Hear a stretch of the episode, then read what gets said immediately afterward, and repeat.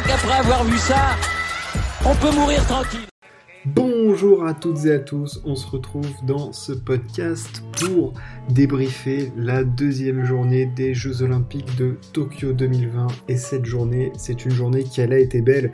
Le français se perd tellement les Français ont été magnifiques tout au long de la journée. Ça a été superbe. Les Français planent encore sur Tokyo, que ce soit en individuel, en sport collectif.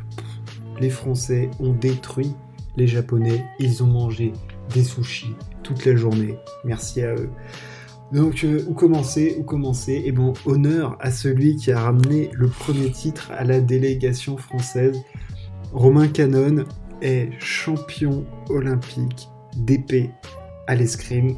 Waouh Que ça sort de ça sort de nulle part. Ce gamin de 24 ans ramène un titre à l'équipe de France, un titre inespéré pour lui. On le rappelle, on a beaucoup euh, dit dans toutes les interviews et tout, enfin les médias, machin, il était censé être remplaçant.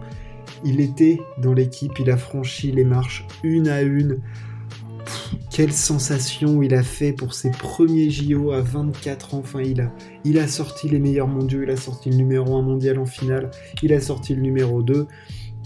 Il les a battus par, sa vivacité, par son, petit, par son coup, par sa touche maîtresse, qui est la touche petit bonhomme. On en a vu, il a fait 14 touches de cette façon.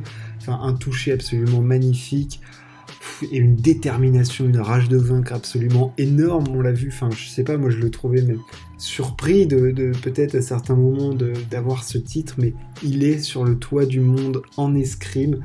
Euh, canonissime, j'ai envie de dire, franchement, non, énorme.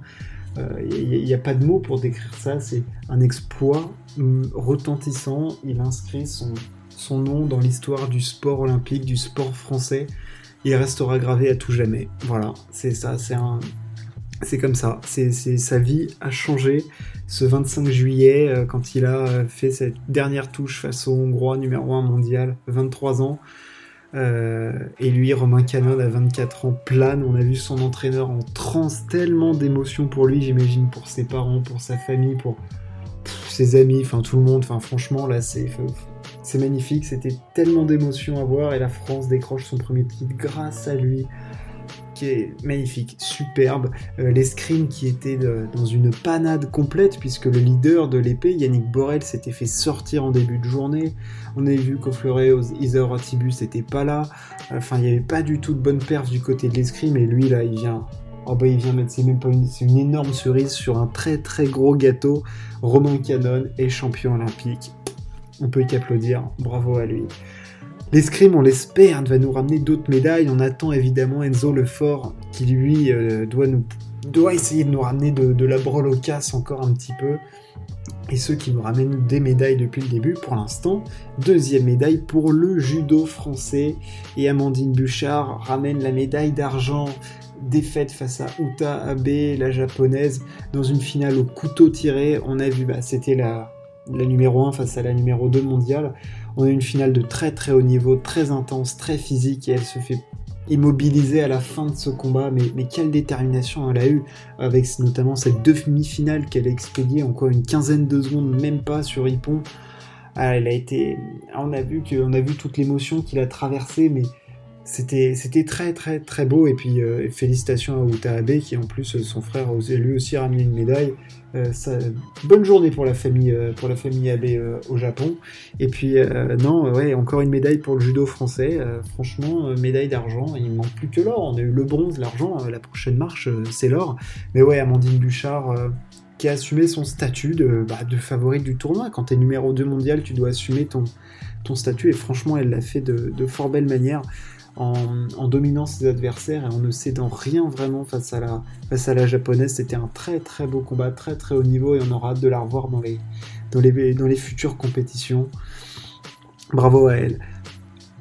Le... On passe maintenant un petit peu au sport collectif et comment ne pas parler de cette perf de l'équipe de France de basket qui bat Team USA dans ce premier match de poule. Mais mon Dieu, ce qu'ils nous ont fait, mais mon Dieu, l'équipe de France, mais vous êtes, mais vous êtes fous, mais vous êtes des malades mentaux. Vous avez renvoyé les Américains manger leur burger, leur sauce dégueu. Oh là, ils leur ont marché dessus, mais quel bonheur, quel bonheur l'équipe de France menée par un immense Evan Fournier qui avait des épaules aussi larges que l'Empire State Building aujourd'hui. Oh non, énorme match de l'équipe de France dans le collectif et tout, parce qu'en première mi-temps, ah bah ils sont, ils sont menés, hein, clairement, Team USA, sans jouer très bien, mais en jouant sur ses forces de l'isolation, du 1 contre 1, avec des joueurs très forts, hein, très bonne première mi-temps de Damien Lillard. Kevin Durant est un peu embêté, par les fautes, mais Team USA domine avec un bon Bama Bayo. Et alors en deuxième période, c'est une déflagration de l'équipe de France dans le troisième quart-temps, notamment où, les Américains ne marquent que 11 points. L'équipe de France roule littéralement sur les Ricains. Il y aura bien un retour des Américains qui, remèneront de, de 6 points à un moment dans le, quatrième quart, mais l'équipe de France revient en enchaînant des shoots, en ayant une volonté, une détermination, que ce soit Garchon Yabouzélé, que ce soit Evan Fournier, que ce soit Rudy Gobert, Thomas Hurtel qui met des shoots à trois points de malade mentaux, Nando De Colo hyper solide au lancer franc, hyper intelligent dans le jeu.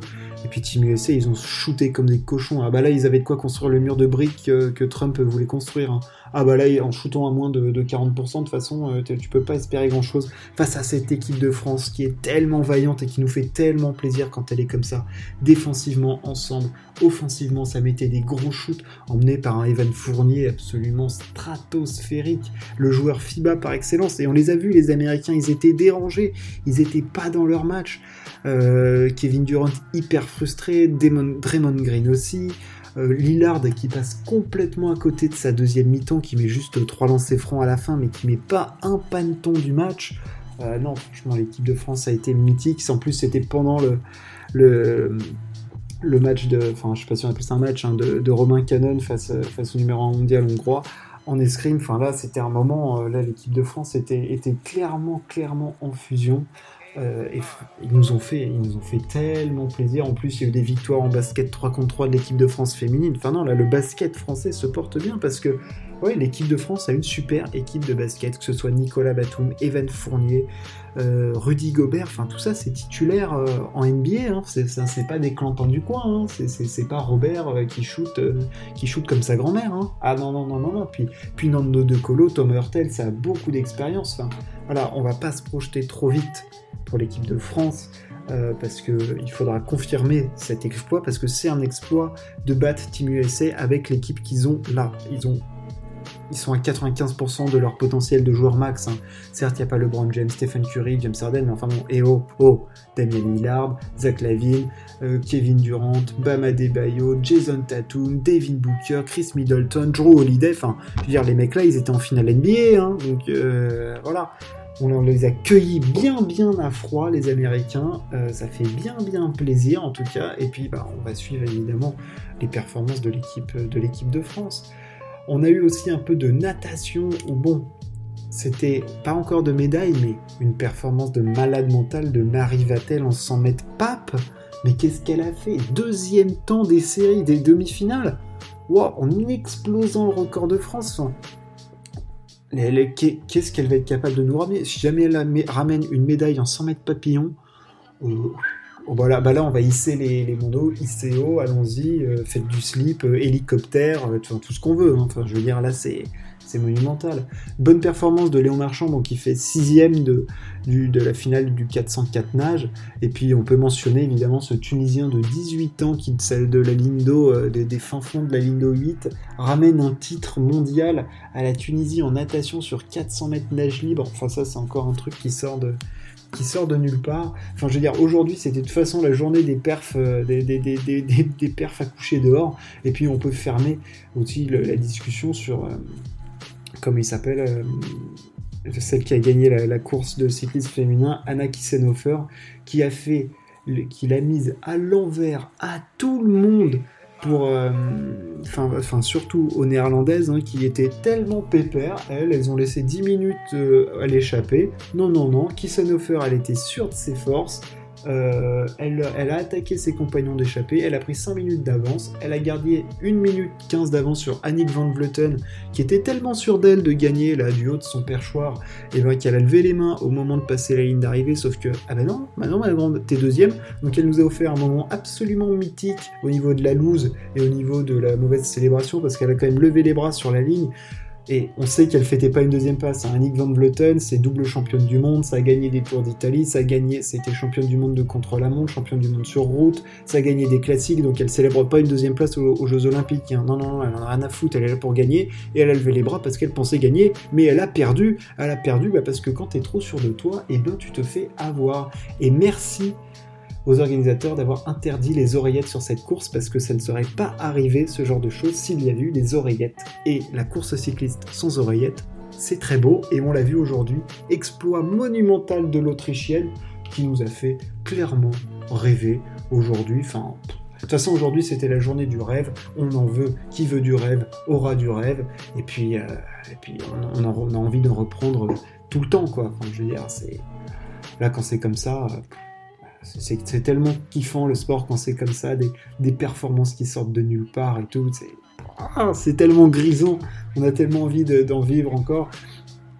Et aujourd'hui, on va en vivre euh, parce que la journée de lundi, c'est le rendez-vous des grands. Il y aura Mathieu Van Der Poel au VTT. Euh, évidemment, il veut la victoire et s'il l'a, bah, ça sera très très solide. Mais celle qui peut marquer l'histoire en natation, ils sont évidemment Cathy Ledecky. Euh, là, c'est les 12 travaux de Cathy Ledecky et Caleb Dressel, hein, les deux fers de lance de la natation américaine. Ils sont là pour marquer l'histoire. Évidemment, l'américaine, elle veut gagner le 200 mètres, le 400 mètres, le 800 mètres et le 1500 mètres. Voilà. Donc lundi, c'est finale du 400 mètres plage libre pour les Decky. Euh, faut savoir qu'à 24 balais, elle a déjà 5 titres olympiques. Et puis Caleb Dressel, lui, il veut du titre olympique dans tous les sens aussi. Il commence sa quête. Euh, voilà, enfin, Dressel va remporter des médailles, on va voir combien. Marie Vatel, elle aussi, elle sera là pour aller chercher la médaille. Euh, et puis, avant il y aura eu le résultat du euh, triathlon homme avec Vincent Louis, qui évidemment, après sa désillusion de Rio, voudra se rattraper. Euh, voilà. Mais il va y avoir de la razzia de médailles. Cathy Ledecky, Caleb Dressel, attachez vos ceintures parce que les fusées américaines sont sorties et quand ça part, ça fait mal. Le débrief de cette deuxième journée des Jeux de Tokyo, il est fait. Merci de m'avoir écouté. N'hésitez pas à partager ce podcast, à vous abonner bien sûr si ça vous a plu. Et puis on se retrouve très très vite pour des nouveaux formats de podcast. Ça va un petit peu changer. Vous verrez tout ça. Merci de m'avoir écouté. Ciao. À plus.